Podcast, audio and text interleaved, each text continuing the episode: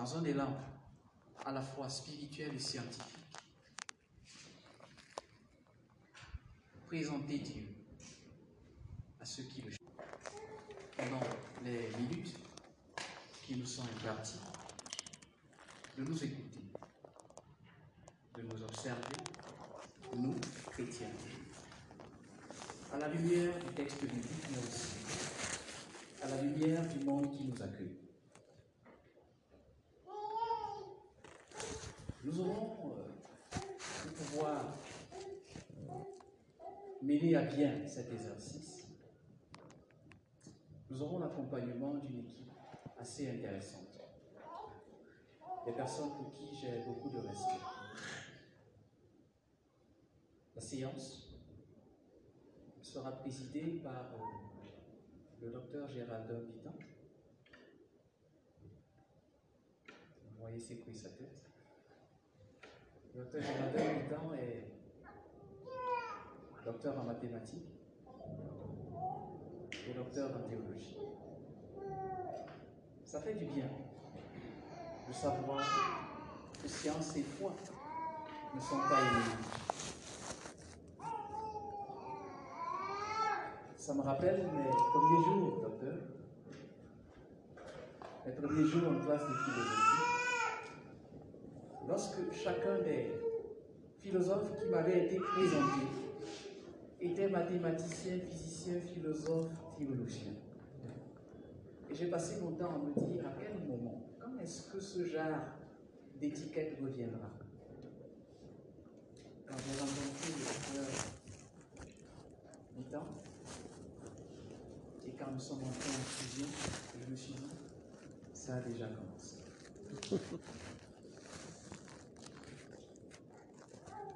À côté euh, du, président, n'est-ce pas, de cet exercice merveilleux soutenance, nous avons l'examinateur. C'est celui-là qui prendra la peine de scruter le travail de notre candidat. Dans certaines tribus du Cameroun, on dit qu'il y a des personnes qui ont quatre yeux. C'est ça? Ils ne voient pas uniquement avec les yeux ordinaires, mais ils ont la capacité de voir un tout petit peu, de lire, n'est-ce pas?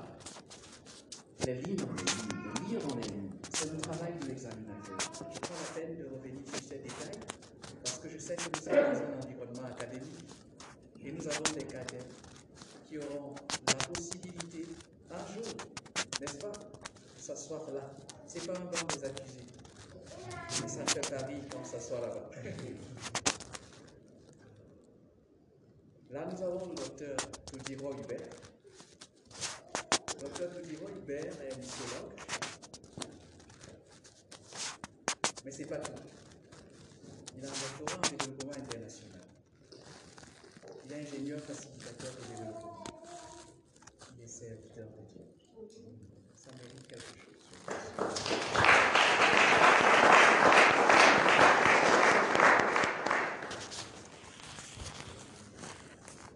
Au cœur de cette rencontre, celui sans qui l'exercice nous sommes soumis présentement n'aurait véritablement pas eu lieu, se trouve l'encadreur. L'encadreur, c'est cet aîné académique qui, épris d'amour, choisit de tenir la main de son poulain, l'accompagnant dans l'exercice qui devrait de façon normale, constituer la ligne de conduite ministérielle du dit candidat.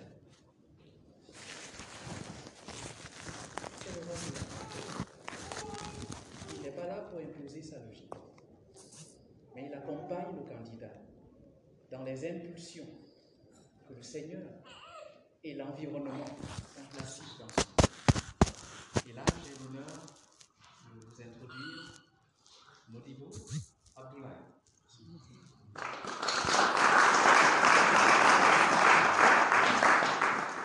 Modibo Abdoulaye est islamologue et apologète. C'est l'un des meilleurs que j'ai rencontré jusqu'à présent. Et si vous avez été mon étudiant quelque part, je vous ai parlé de lui. Voilà sa petite tête. Mais elle est remplie de beaucoup de choses. Donc, euh, nous sommes très contents. C'était juste qu'il était dans l'atmosphère. Vous êtes très bienvenus dans cet environnement. Nous sommes l'Institut panafricain d'émission et études interculturelles. La Pan African Institute of Missions and Intercultural Studies. Nous existons le tremplin, mobilisateur. Nous existons pour servir d'équipementier et nous existons pour servir d'agents de déploiement pour que les peuples dits non attendus puissent avoir en leur sein une force missionnaire adéquate et culturellement équipée pour que l'évangile puisse pénétrer en leur sein. La vitesse à laquelle les peuples croissent. La vitesse à laquelle le nombre de peuples non atteints croît dans notre environnement est très inquiétant. Encore en 2013, le Cameroun disposait de 13 peuples non atteints. Un peuple est dit non atteint lorsqu'il ne, regorge pas en son sein une force missionnaire solide pour pouvoir maintenir l'avancement de l'évangile en son sein.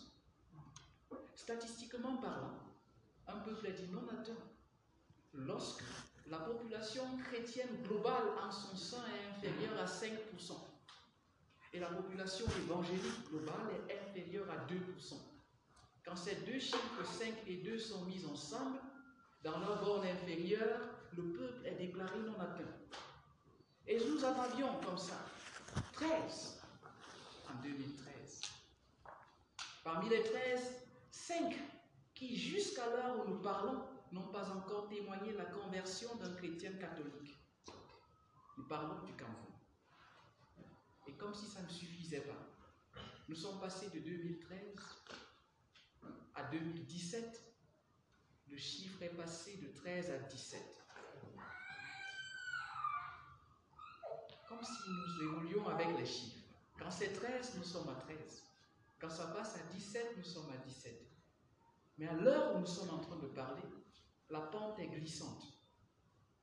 La situation dans les zones anglophones a provoqué une crise spirituelle énorme qui, à l'heure où nous sommes en train de parler, a placé 23 peuples en situation de crise.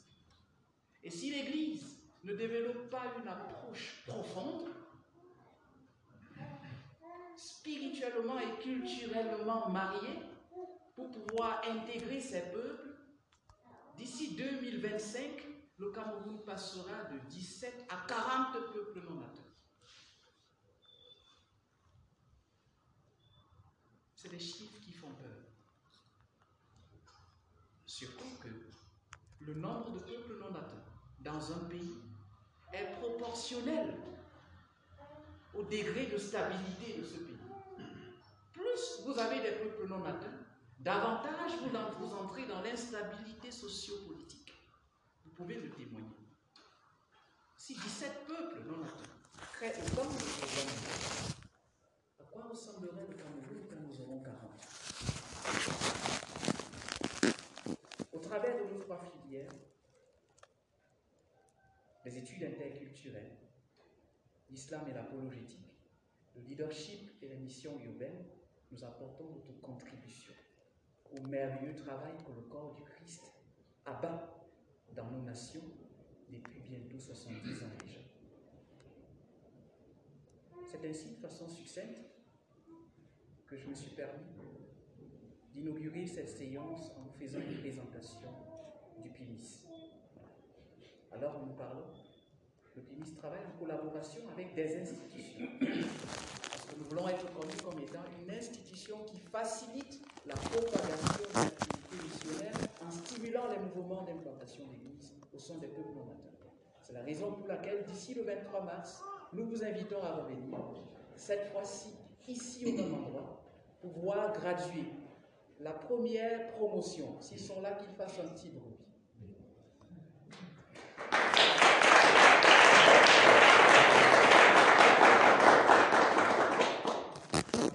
Promotion, n'est-ce pas, des pasteurs ayant pris la missiologie comme étant l'option de leur fonctionnement et courant le risque de se découvrir dans l'univers des missiologues. D'ailleurs, nous vous attendons à bras ouverts. Que le Seigneur bénisse et que la fête soit bonne. Merci.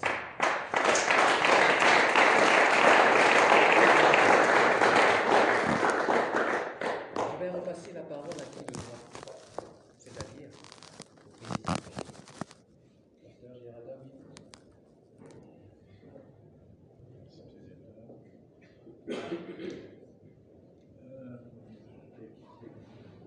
Excusez-moi de m'asseoir.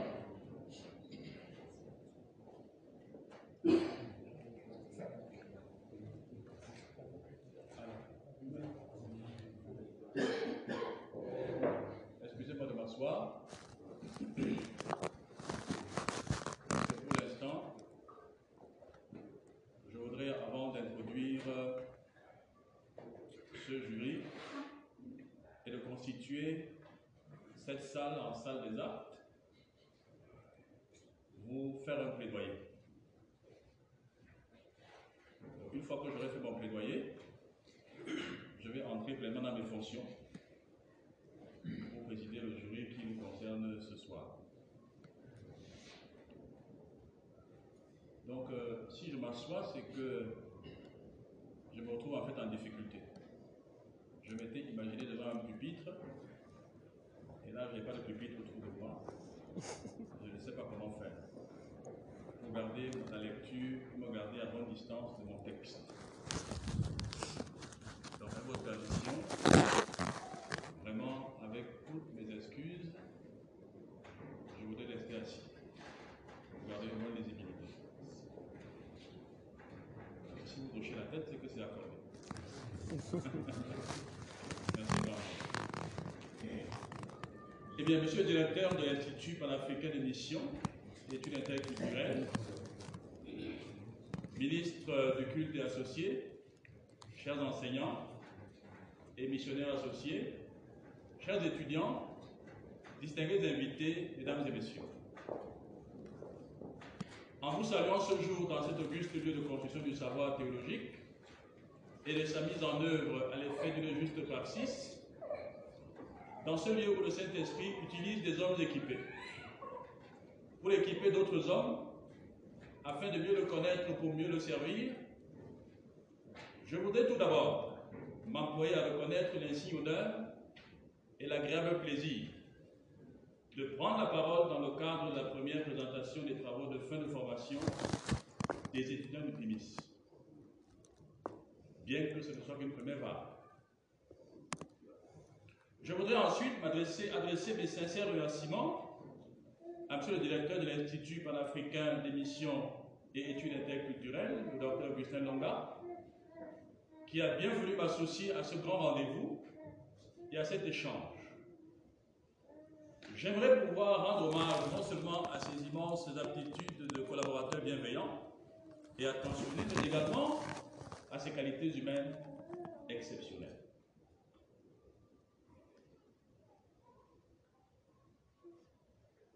Il ne me semble pas déplacé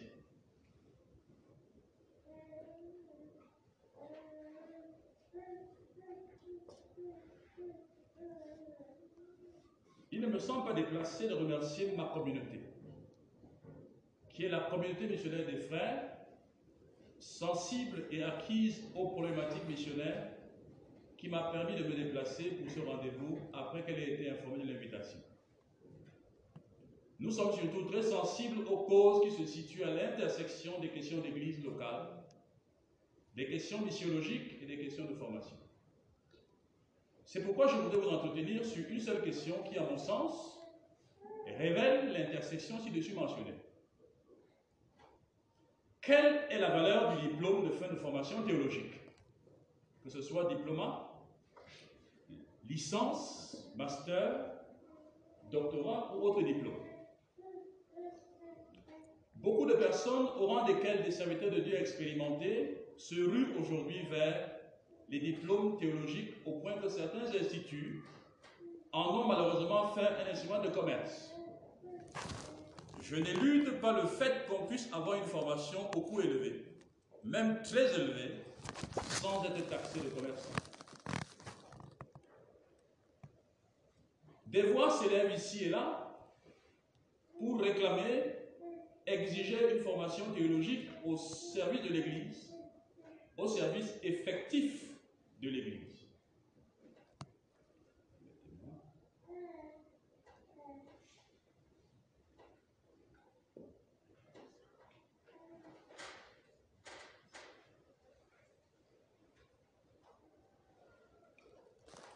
Des voix s'élèvent pour exiger qu'on reprenne la mission, qu'on reprenne la mission, la mission en terre africaine. L'adéquation entre le missiologue et le missionnaire. Pour reprendre quelques idées du docteur Laura Augustin, il faut des missionnaires qui deviennent des missiologues et il faut des missiologues qui savent contextualiser et non des agents au service de l'impérialisme dénaturalisant des Africains. Des voix s'élèvent pour décrier la dangereuse et suicidaire distance avec la formation théologique que se permettent certains leaders de nos nations religieuses. Il serait hautement louable de ne pas prendre en médiocre estime la position que nous avons en ce moment face aux défis qui nous regardent. Personne dans le passé ne viendra gérer ces choses pour nous et notre passivité ne ferait que retarder la prochaine génération. Nous avons donc un rendez-vous individuel et collectif avec l'histoire. Loin de nous la fallacieuse et prétentieuse idée que jamais de personnes bien formées aient été dans toute l'histoire de l'Église en Afrique. Mais tout ce qui vient d'être relevé révèle des insuffisances dans la valeur et ou dans l'orientation des parchemins obtenus de nos jours. Peut-être qu'il est aujourd'hui nécessaire de dépasser l'ordre et l'offre de formation précédente, devenu inadéquat pour notre génération et pour les générations à venir à plus forte raison. Où se trouve donc la valeur des parchemins reçus dans nos institutions? Se trouve-t-elle dans le niveau d'érudition des curriculums annoncés ou développés ou explorés Se trouve-t-elle dans la qualité du leadership, dans la qualité des facilitateurs, tous autant qu'ils peuvent être missionnaires, pasteurs, maîtres, missiologues, docteurs, etc se trouve-t-elle dans la richesse du partenariat de l'Institut qui porte la formation et où? Qui encadre Quelle pourrait être votre réponse? Je viens d'interroger tour à tour le rôle du leadership académique, de la conception curriculaire, du développement de la qualité de la formation et celui de l'environnement académique comme possible élément garant de la qualité du diplôme de fin de formation théologique. Peut-être la valeur du diplôme qui sanctionne la fin d'une formation théologique se trouve dans l'une dans l'un ou l'autre des pôles ci-dessus identifiés, ou à l'intersection de tous ces éléments, ou peut-être même dans un élément que je n'ai pas encore mentionné, la production de l'apprenant. Je prétends juste, justement que sans stricto sensus, taxer d'inutile le leadership académique, la force curriculaire, le développement de la qualité de la formation et celui de l'environnement académique, la valeur d'un diplôme se trouve non dans la qualité de l'institution qui l'encadre, mais dans l'apprenant lui-même, selon le triptyque connaissance, caractère et compétence. Soit dit simplement, c'est ce que l'étudiant fait. Comment il le fait et dans quelles dispositions qu'il détermine la valeur de son diplôme. Pour apporter quelques éléments justifiant ma prétention, je préfère commencer avec vous par l'exégèse du texte de Romains chapitre 1, les versets 1 à 8, et précisément le verset 4, dont l'idée se prolonge au début du verset 5. Avec votre permission, je vous donne ce texte. C'est toujours bien quand on parle des choses de Dieu, de lire les textes et les paroles même de Dieu. Paul, serviteur de Christ Jésus, appelé à être apôtre, mis à part pour l'évangile de Dieu. Cet évangile, Dieu l'avait promis auparavant par ses prophètes dans les Saintes Écritures. Il concerne son fils, né de la descendance de David selon la chair, et déclaré fils de Dieu avec puissance selon l'esprit de sainteté, par sa résurrection d'entre les morts, Jésus qui est notre Seigneur. C'est par lui que nous avons reçu la grâce et l'apostolat pour amener en son nom, à l'obéissance de la foi, toutes les nations, parmi lesquelles vous êtes aussi. Vous qui avez été appelés par Jésus-Christ, à tous ceux qui à Rome sont bien-aimés de Dieu, appelés à être saints, que la grâce et la paix vous soient données de la part de Dieu notre Père et du Seigneur Jésus-Christ. Je rends d'abord grâce à mon Dieu par Jésus-Christ au sujet de vous tous parce que votre foi est renommée dans le monde entier. La question que je me suis posée, que je vous pose, et qu'il faut se poser en rapport avec notre sujet, est justement comment cette déclaration a-t-elle été faite? Puis-je rappeler que le verset 4 dit Et déclaré fils de Dieu avec puissance, selon l'esprit de sainteté, par sa révélation dans les morts, Jésus qui notre Seigneur. Comment le Seigneur Jésus-Christ a-t-il été déclaré fils de Dieu avec puissance? D'après ce verset. Était-ce à une cérémonie de remise de diplôme? Était-ce à une cérémonie d'investiture constituée de têtes couronnées de la terre et du ciel? A-t-il reçu un papier diplôme ou était-il au bénéfice d'un acte diplôme?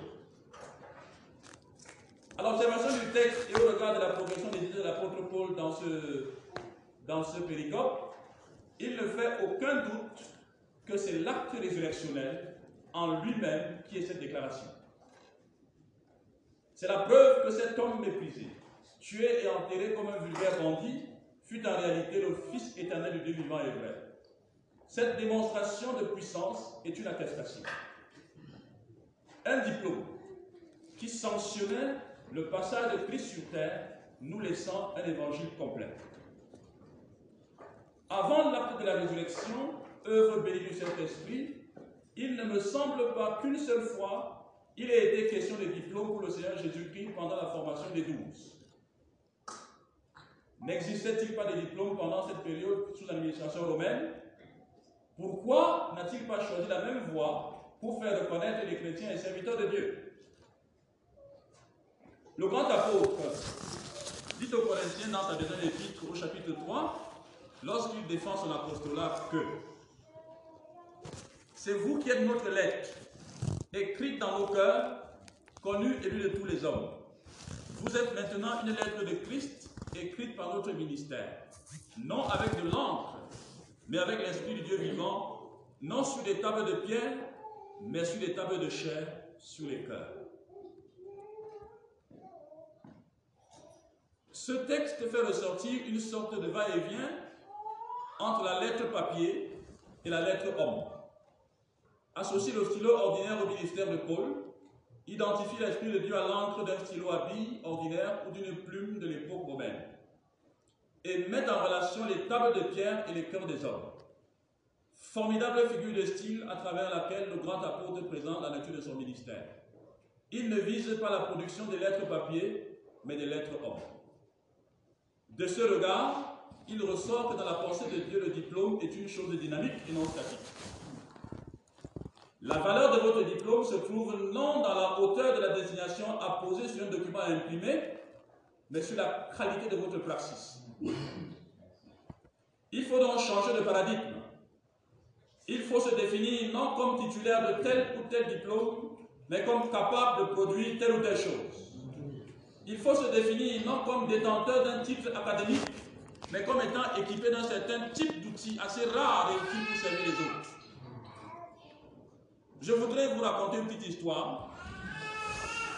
Pour ceux qui ont un intérêt pour les films, dans le film intitulé Taken, l'acteur principal Liam Neeson voit sa fille enlevée par un groupe de proxénètes de l'Europe de l'Est animateur d'un réseau de prostitution dont les métastases ont touché l'Europe centrale au point d'impliquer de très hauts responsables politiques et administratifs. Se retrouvant au téléphone avec l'un des ravisseurs de sa fille, grâce aux techniques de recherche avancées d'un agent secret aussi chevronné que lui, il lui demande de relâcher sa fille gentiment. Le refus catégorique et condescendant de ce bandit lui a fait dire à ce dernier qu'il aurait affaire à des compétences très particulières acquises au fil des années d'une longue carrière. Voyez-vous cet homme dans ce film ne s'est pas présenté comme je suis agent secret des services de ceci, relâcher ma fille. Ça ne sert à rien parce que le bandit est condescendant. Il lui a dit tu auras affaire à des compétences très particulières. Et il a retrouvé fille. Ce qui est intéressant pour nous dans ce film est justement que devant les situations de terrain, le papier ne parle pas, ne bouge pas et ne peut rien puisqu'il est accroché au mur. Le papier que vous recevez d'une institution est un diplôme qui sert de justification, de repérage pour des structures qui ne vous ont jamais vu à l'œuvre. Il est donc important. Mais le vrai diplôme, c'est vous. C'est ce que vous produisez pour le Seigneur. Imaginez un pays rempli d'hommes et de femmes transformés et capables de transformation. Imaginez ce que serait un tel pays, une telle région. Ne serait-ce pas là le réveil encadré? N'est-ce pas ce que Dieu veut pour ces temps-ci? Oui, vous dis-je. Le réveil passera par l'appropriation de l'importance de la formation et de son impact. Les dernières décennies de la foi chrétienne ont révélé les failles et les errements de ce qu'on a appelé à tort ou à raison le réveil. Et aujourd'hui, on nous parle d'églises de réveil dans lesquelles on retrouve toutes les pratiques dignes de la religion de Druide.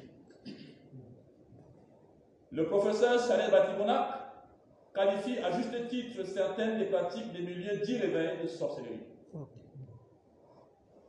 Il n'y a pas de feu durable sans entretien. Et d'ailleurs, aucun feu ne brûle indéfiniment sans entretien.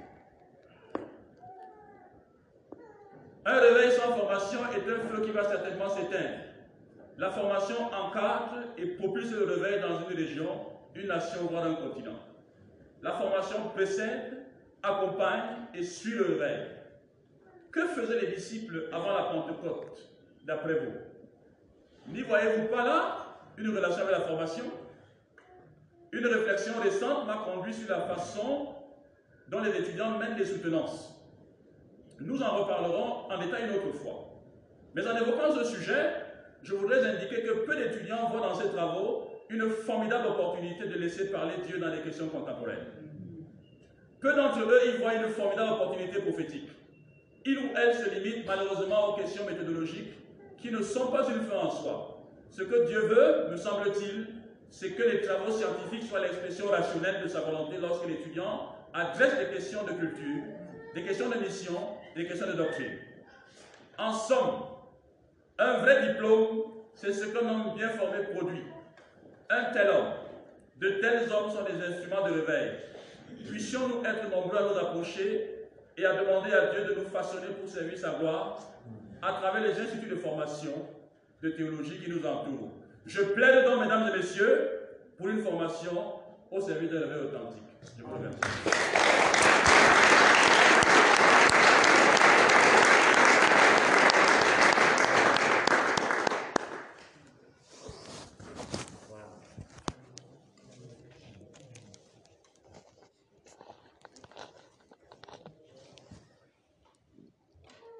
Ça donne envie de méditer.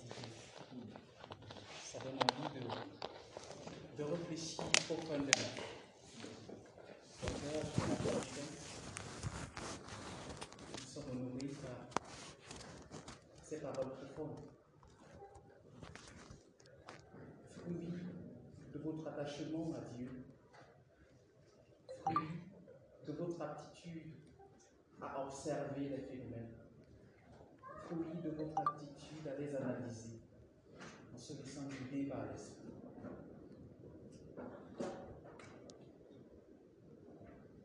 C'est une évidence. Depuis les premières journées des années 90, il a été confirmé par tous les bords que l'Afrique accueille le centre de gravité de la foi, pas seulement de la foi, mais de pratiquement tout, l'équilibre global. L'écueil de, cette, de ce centre de gravité va de pair avec une préparation. La thématique que le docteur Bidan vient de soulever est cardinale. Quelle est la valeur du diplôme dans la formation à laquelle nous sommes soumises? Est-ce une couronne ou un tremplin? Diplôme, couronne ou tremplin? Je voudrais me permettre de revenir sur certains points fondamentaux. Le docteur Vitan suscite ici des concepts profonds qui devraient faire l'objet de notre réflexion. Je nous rappelle que je reverse un peu plus de lumière sur la présentation parce qu'elle est interactive.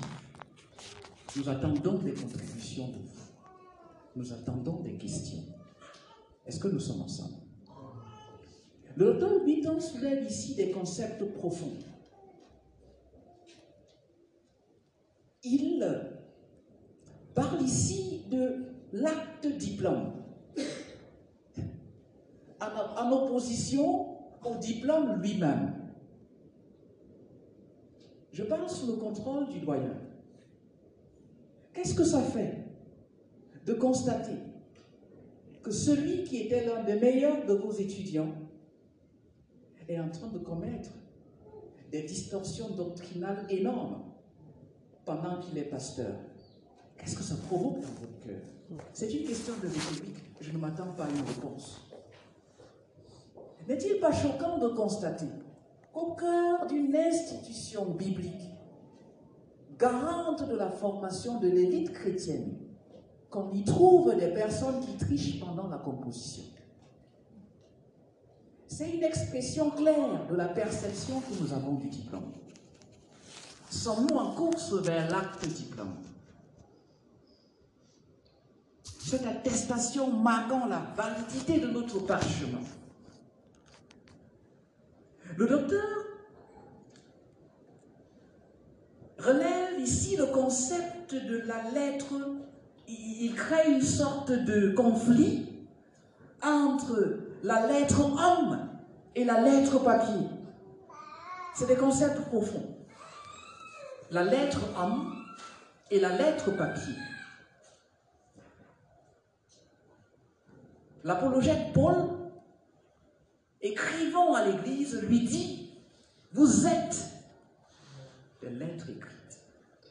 Il ne dit pas, vous portez des lettres écrites. Il ne dit pas, vous êtes dépositaire des lettres écrites, fruits de vos accumulations académiques. Il leur dit, vous êtes des lettres Sommes-nous engagés dans les institutions qui nous encadrent, uniquement dans le but d'accrocher un nouveau parchemin sur notre salon vitré? Ou alors, allons-nous écouter la voix du Seigneur et l'interpellation de son serviteur sur la nécessité de redéfinir notre perception de la formation?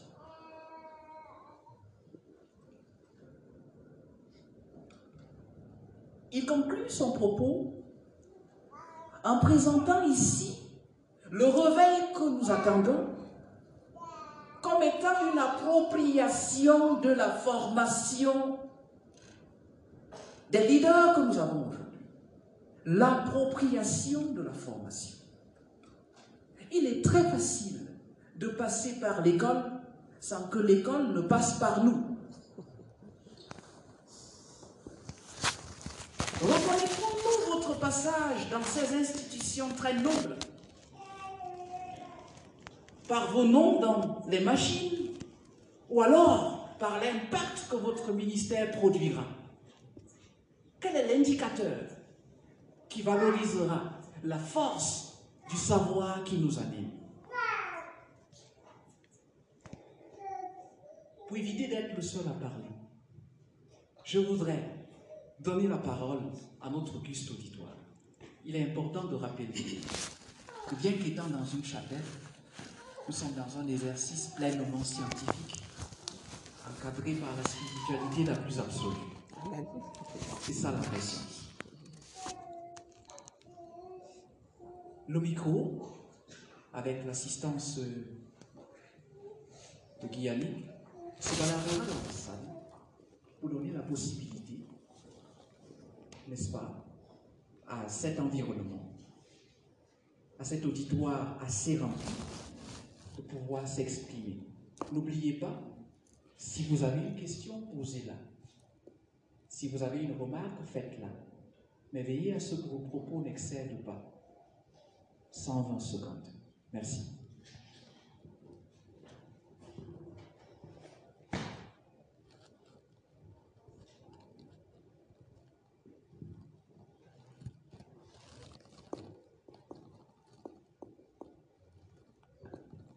Alors,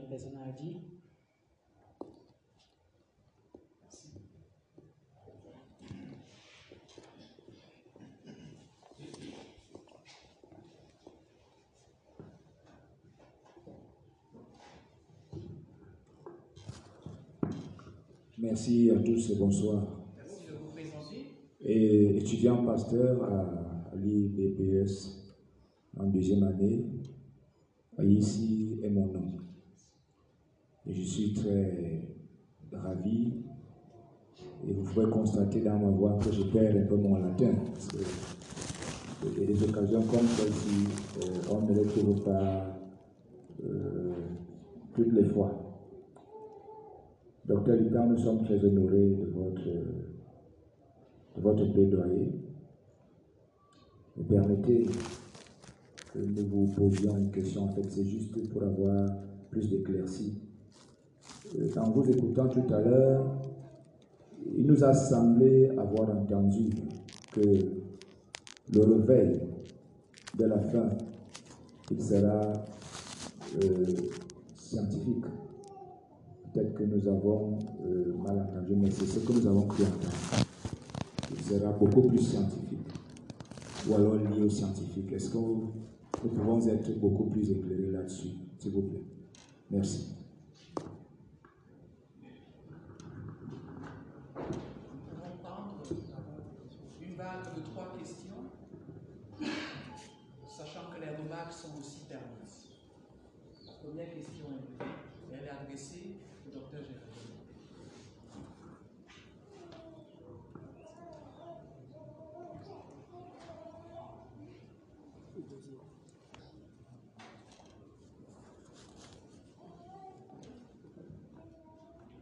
Merci, bonsoir. Moi, c'est le missionnaire euh, Mando Raphaël, euh, du MIS.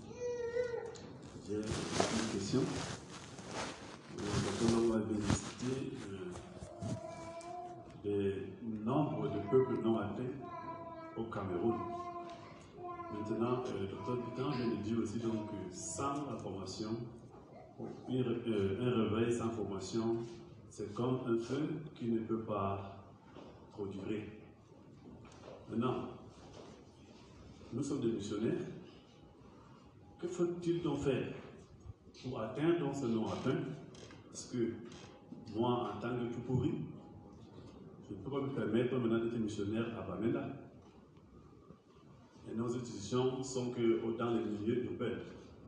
La majorité de ces peuples non atteints sont dans les zones rurales. Que faut-il donc faire? Parce que nous tous ici, là, nous sommes dans les milieux urbains. Comment atteindre maintenant les non atteints avec des formations deviennent donc des missionnaires au milieu, des, au milieu rural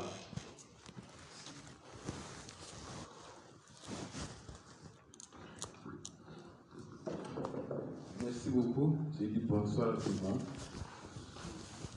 Moi, c'est le missionnaire Kamba Rémi, étudiant au FIMIS. Je voudrais seulement demander à Dr Longa d'essayer de m'éclaircir parce que c'est un peu dommage pour moi. Je comprends très mal comment euh, le peuple non atteint qui était à 13 au lieu de baisser, ça monte à 17. C'est quel phénomène qui, qui s'est passé? Parce que je crois que quand on est à 13, on reste à 13. Et à moins qu'on on n'avance pas. Mais le fait que ça évolue à 17, Oh, je me demande quel phénomène, qu'est-ce qui s'est passé pour que eh, les nombres euh, augmentent? Merci beaucoup.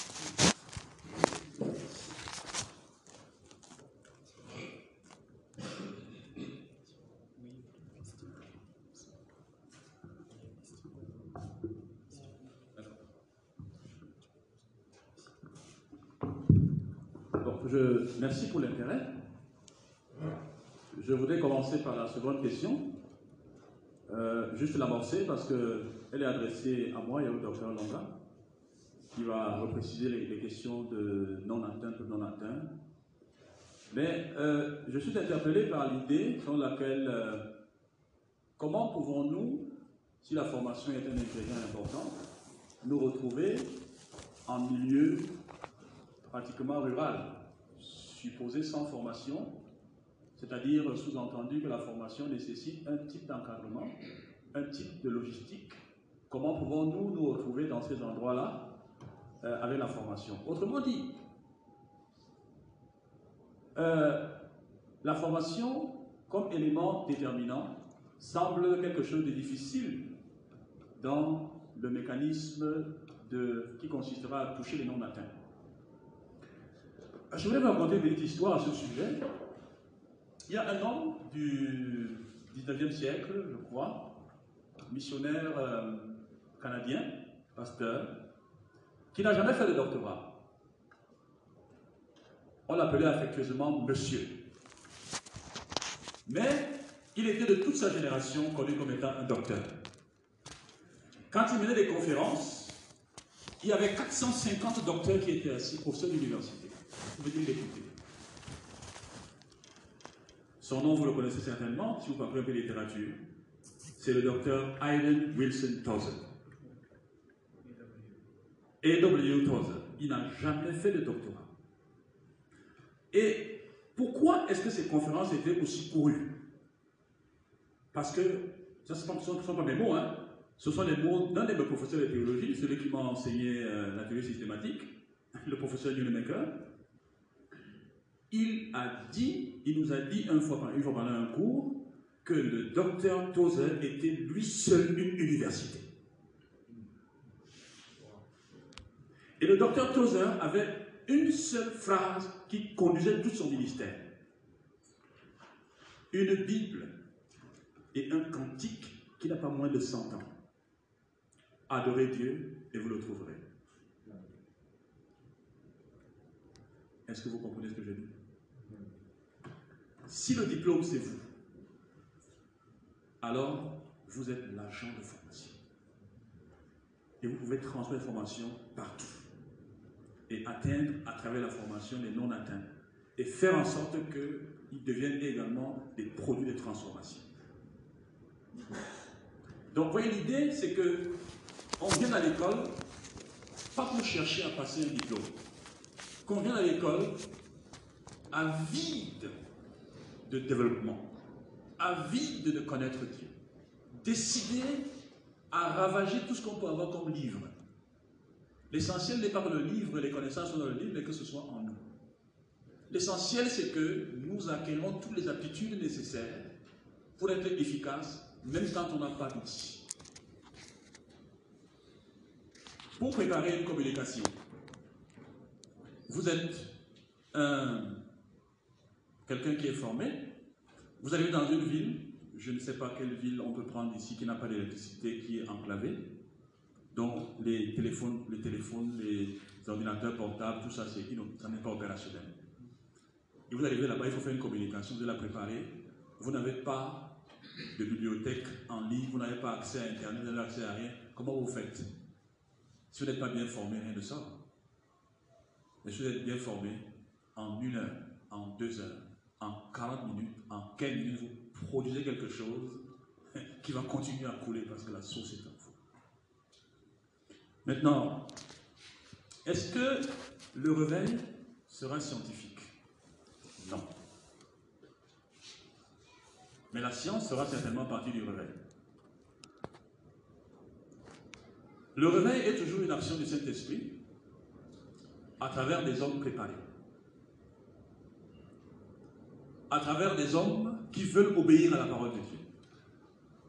Parce que c'est lorsque les cœurs sont tournés vers les Écritures et veulent faire les choses telles que Dieu les désire, que le Saint-Esprit trouve la liberté de se déployer et d'illuminer les cœurs, de produire une conscience vive de la présence de Dieu, de la sainteté et du service qui vont avec. Ce n'est qu'à ce moment-là qu'on parle véritablement de réveil. Mais pour y arriver, pour y arriver, il faut se préparer. Comme j'ai fait à l'heure une allusion à Acte chapitre 1, où les disciples étaient entre eux, priaient, et tout ce qu'ils comprenaient des Écritures, ils disaient, il est écrit que, on met ça en ordre. Il est écrit que, on met ça en ordre. Toutes les connaissances qu'on peut taquer les Écritures saintes prennent vie, prennent corps lorsque l'Esprit de Dieu se met en mouvement. Et il est engagé envers la parole de Dieu écrite. Il n'est pas engagé envers les chimères des êtres humains. Donc je veux dire que si on néglige la formation, si on néglige véritablement de se donner la formation, on pourra attendre le réveil pendant 300 ans, pendant 400 ans. Ça ne viendra pas. Ça ne viendra pas parce qu'on n'aura pas saisi la pensée de Dieu. Pendant qu'on pense qu'on est en train de le servir, on est en train de le mépriser. Puis-je m'arrêter là? Je vous remercie. Merci, docteur Bitan, pour euh, cet sur la thématique. Euh, voilà, notion, la puissance de l'esprit est incontournable. Le réveil est une émanation du Saint-Esprit. C'est un facteur incontournable. Mais quand cette onction, qui est le fruit de l'action de l'Esprit en nous, n'est pas encadrée par la connaissance requise, il y a catastrophe. Le feu, sans la science du feu, est un indicateur majeur d'incendie. Quand vous avez le feu et vous n'avez pas la science du feu, votre maison est propice à la destruction. Donc, euh, c'est vraiment pertinent. La formation est centrale. Mais seulement, ne nous faisons pas former pour accrocher un nouveau titre à notre nom. Faisons-nous former pour être des lettres écrites. C'est ça qui fait la différence. Euh, pour procéder, euh, l'étudiant Kambale, le missionnaire Kambale, a posé un problème sérieux. Euh, la problématique de la croissance des peuples non atteints dans un environnement donné. Qu'est-ce qui expliquerait le fait que, malgré le déploiement des stratégies mises sur pied pour la propagation de l'Évangile, nous puissions nous retrouver dans un contexte dans lequel les peuples dits croissent en entité. C'est véritablement une question troublante. Elle est pleine de paradoxes. L'année dernière, j'ai rencontré le missionnaire Michael, canadien, ici en qui est pionnier de l'activité missionnaire parmi les Kwanja. Les Kwanja, vous avez entendu parler? Le peuple Kwanja, n'est-ce pas Dans la localité de Mayobani. Il a investi 45 années de sa vie parmi ce peuple. J'ai eu une causerie avec lui il y a cela un an. Il avait les yeux rouges. J'étais en train de lui dire, mon frère Michael, il y a un problème grave. L'un des démembrements du peuple Kwanja s'appelle les Twendi. En fait, les Twendi sont les ancêtres des Kwanja. Mais à cause du fait que les Twendi n'aient pas une autorité économique et politique accrue, les Twendi se sont vus absorbés par les Kwanja qui sont en fait leurs descendants. Et lorsque les missionnaires menaient l'activité au milieu des Kwanja, en agissant, ils n'ont pas tenu compte du fragment Twendi, qui lui était ultra minoritaire à l'époque. Cette situation, n'est-ce pas, de marginalisation a provoqué une sorte de vacuum, une sorte de porte ouverte au sein des Twenty, au point où alors nous parlons, les Twenty ont embrassé la religion voisine et se sont érigés en missionnaires auprès des Kwanja. Est-ce qu'on est ensemble? De telle sorte que l'activité missionnaire dans le peuple Kwanja, à l'heure où nous sommes en train de parler, est en situation de crise. Est-ce que vous voyez En 2013, les Dwendi n'étaient même pas mentionnés comme peuple au Cameroun. Et en 2017, lors des, statistiques 2017, ils ont apparu comme peuple non atteint, missionnaires auprès des peuples atteints Kwanja. Et actuellement en train de battre une campagne profonde. Quelles peuvent être les raisons? Le missionnaire Michael n'est plus là. Et nous, nous sommes trop sophistiqués pour aller habiter dans le village dans lequel il a passé 45 ans. Combien parmi nous assis avons dans notre projet de débuter notre merveilleux ministère dans un environnement sans WhatsApp, sans Facebook, sans Instagram? Voulons-nous savoir pourquoi des peuples deviennent non atteints nous avons la réponse. Rues, les statistiques de Joshua Project et de Operation World, Operation World devrait délivrer ses statistiques en 2020. Malheureusement, Corona a bousculé. Les statistiques Operation World, c'est une fois tous les 20 ans, tous les 10 ans. actuellement, nous n'avons pas encore la publication des derniers travaux. Probablement, on les fera cette année. Mais les statistiques les, études en arrière-plan montrent que l'Église au Cameroun, dans sa dimension dénominationnelle, s'est pratiquement décuplée. Ça veut dire que si le Cameroun avait 200 dénominations en 2010, actuellement, nous sommes à 2000. Est-ce que nous nous comprenons Mais bizarrement, le nombre des chrétiens n'a pas augmenté. N'est-ce pas un autre miracle Que nous puissions décupler le nombre de dénominations sans faire accroître le nombre de convertis, de chrétiens? Je sais que nous avons la réponse. Nous faisons des détachements dénominationnels, important des membres d'une assemblée à faisant de la pêche dans la piscine, alors que nos fleuves continuent à être remplis de poissons, qui ne rêvent que d'une chose, se retrouver en dehors du fleuve, pour être encadrés par le maître. Je ferai de vous des pêcheurs d'hommes. Mais où faisons-nous notre pêche? Dans les fleuves ou dans les piscines? Si vous trouvez un poisson dans une piscine et vous le pêchez, vous êtes un voleur. Mhm.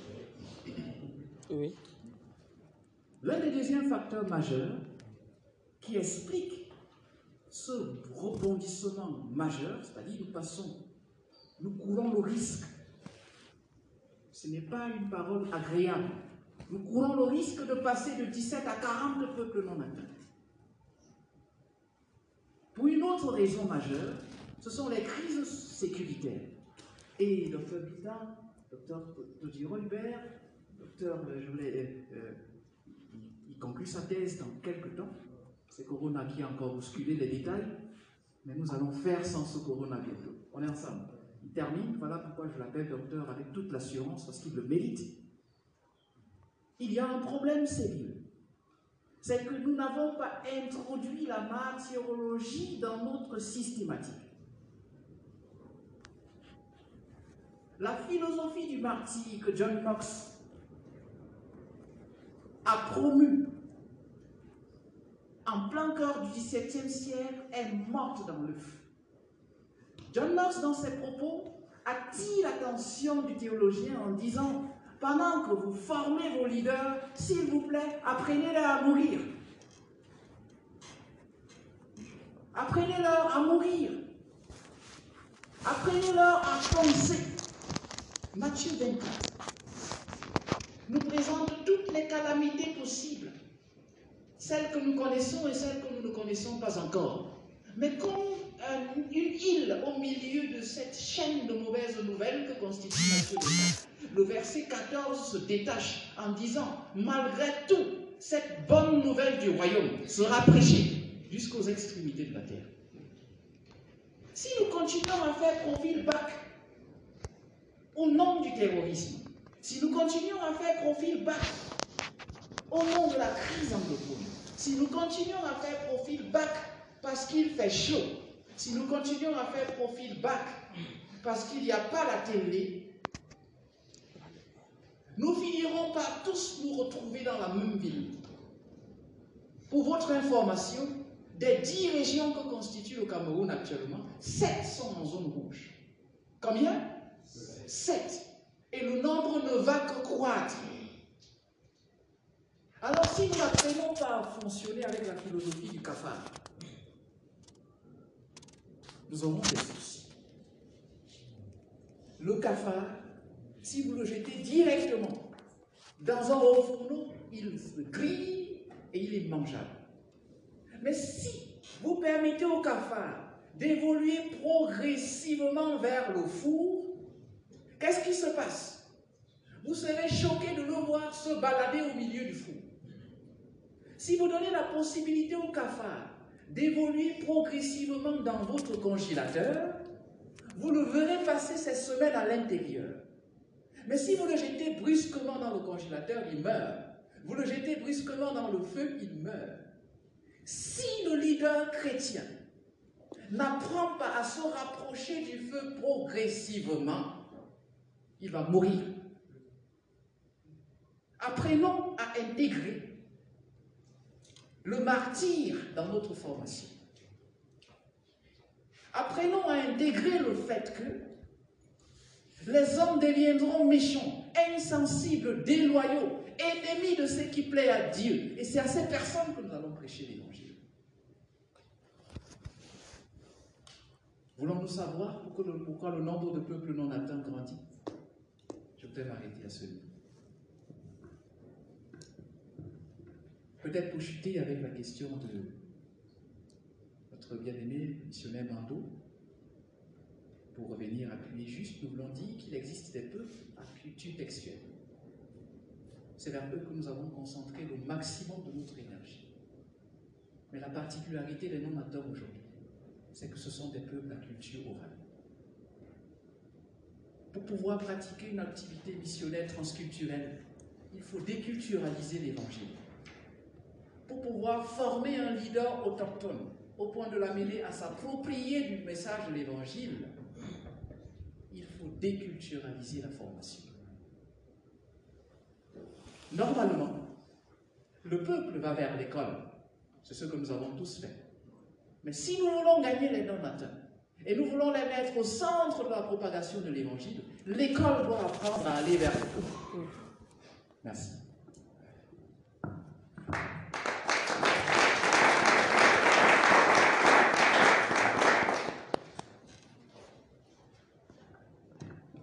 Merci beaucoup. Nous repassons la parole au président.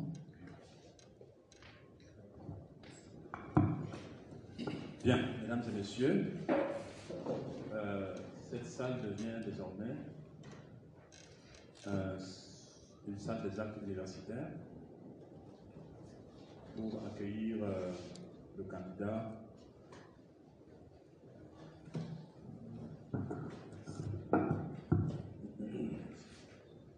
pour accueillir le candidat Ngonina Dieudonné.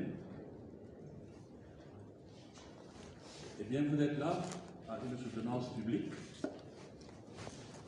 même si le directeur du Pan-African Institute of Mission and Agricultural Studies a déjà présenté à l'entente de cette rencontre, de panel. Et sur la terre t'appartient. À toi, éternel, le règne, car tu t'élèves souverainement au-dessus de tout. C'est de toi que viennent la richesse et la gloire. C'est toi qui domines sur tout. C'est dans ta main que sont la force et la puissance. Et c'est ta main qui a le pouvoir d'agrandir et d'affermir toutes choses. Maintenant, ô notre Dieu, nous te louons et nous célébrons ton nom glorieux. Je voudrais que dans cette même position,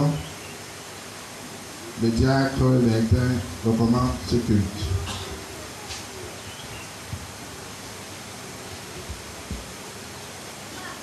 Père, béni, merci pour ce moment solennel, Seigneur, que tu nous accordes. Parce que de nous-mêmes, nous ne pourrions rien. Mais par ta grâce, Seigneur, tu nous as conduits jusqu'à ce lieu et tu as disposé nos cœurs afin que nous puissions, Seigneur, célébrer le grand Dieu que tu es, que nous puissions, Seigneur, exalter ce grand Dieu pour que nous puissions, Père de gloire, magnifier ce grand Dieu. Toi, le seul vrai Dieu. Toi qui es le Dieu qui parle. Toi qui es le Dieu qui est vivant. Toi qui es le Dieu vrai. Tu n'es pas, Père de gloire, comparable à ces faux dieux qui ont des, n'ont pas des yeux, qui n'ont pas de bouche et qui n'ont pas de pieds, Père de gloire. Merci, Seigneur, parce que en ce jour, tu veux tirer de tes enfants que nous sommes, Seigneur, ce qui t'est dû. Seigneur, c'est-à-dire ce qui t'apporte des louanges le plus de leurs lèvres, en esprit et en vérité.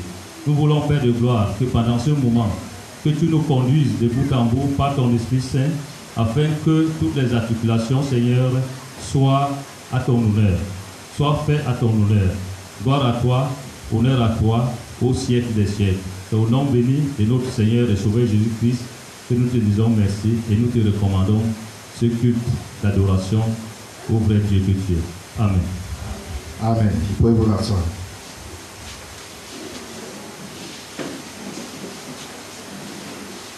Nous sommes aux répétitions des noces de l'agneau. Comme dans les mariages, à tous les moments, on déballe les cadeaux. On va s'entraîner à déballer nos cadeaux aussi aujourd'hui. Je déballe d'abord mon premier cadeau, le 249.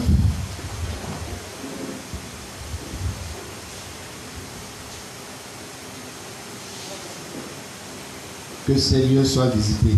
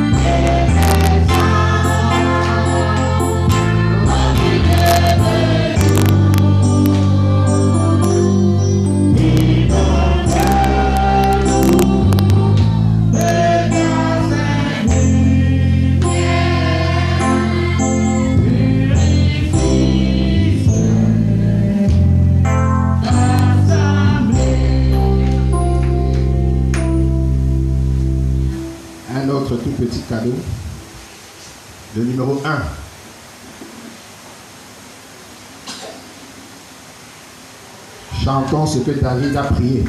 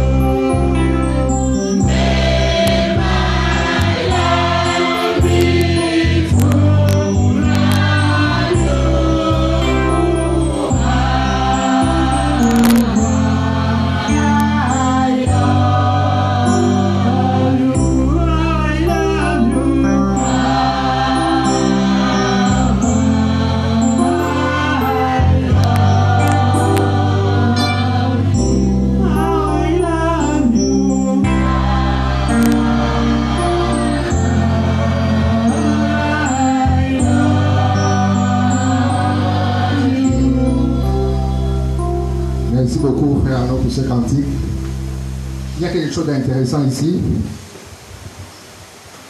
Sur le couplet en anglais.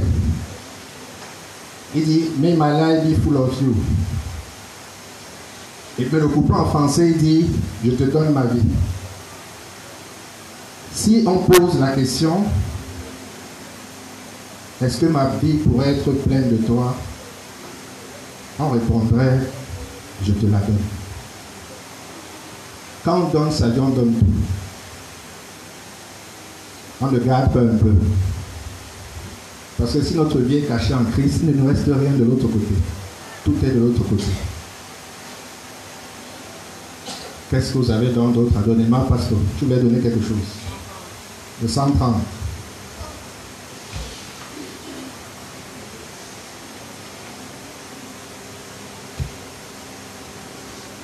Je veux t'aimer et t'adorer. Je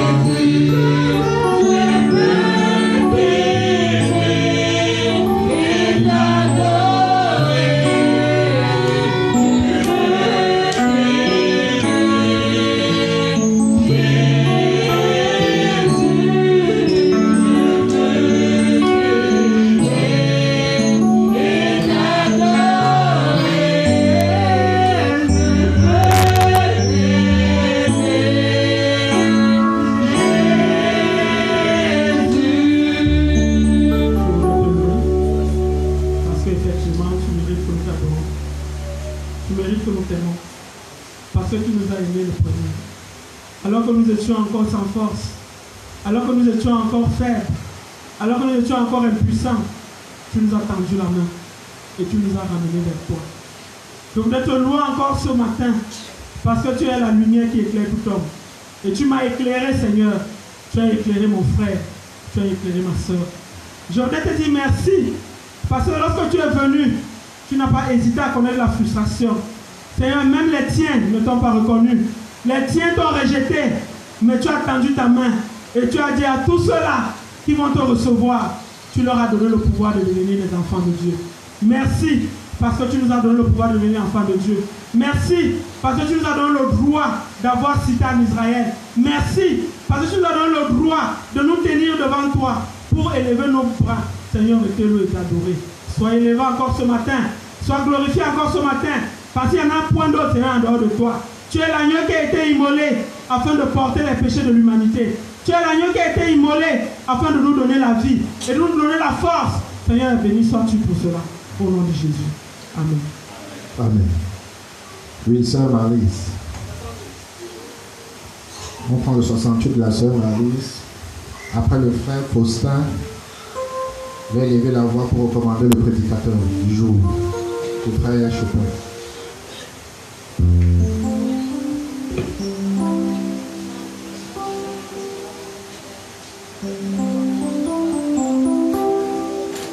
Le 68, 68.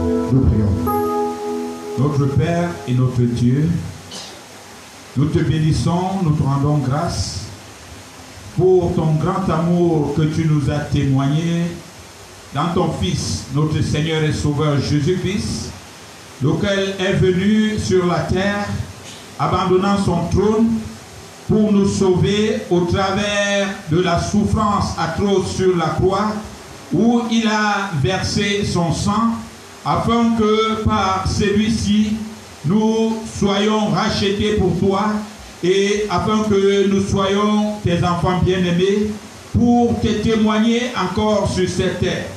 Seigneur, nous avons besoin de toi. Seigneur, pour le faire, parce que sans toi, nous ne pouvons rien. Et nous avons besoin encore de ta parole. Seigneur, parce que ta parole est véritablement en liaison avec toi.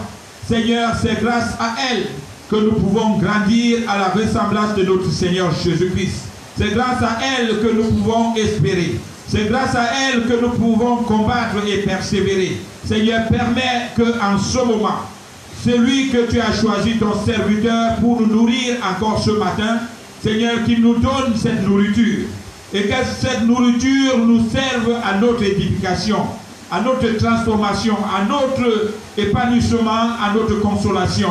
Permets que tu l'utilises efficacement, Seigneur, afin que ton troupeau ici, qui attend de toi un message, Seigneur, puisse encore se renouveler dans le combat que tu l'as engagé. Seigneur, afin que nous puissions produire le fruit que tu attends de nous. Afin que nous ne dormions plus, Père. Seigneur, si nous étions endormis. Seigneur, afin que nous nous relevons et que nous marchions au-devant de ta face. Merci, Seigneur, pour ta grâce. Merci, Seigneur, pour ta parole. Au nom de Jésus-Christ, notre Seigneur, nous t'avons prié. Amen. Bonjour, bien-aimés dans le Seigneur.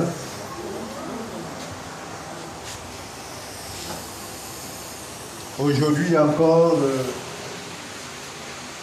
le Seigneur m'accorde la grâce de parler de sa part au devant de ce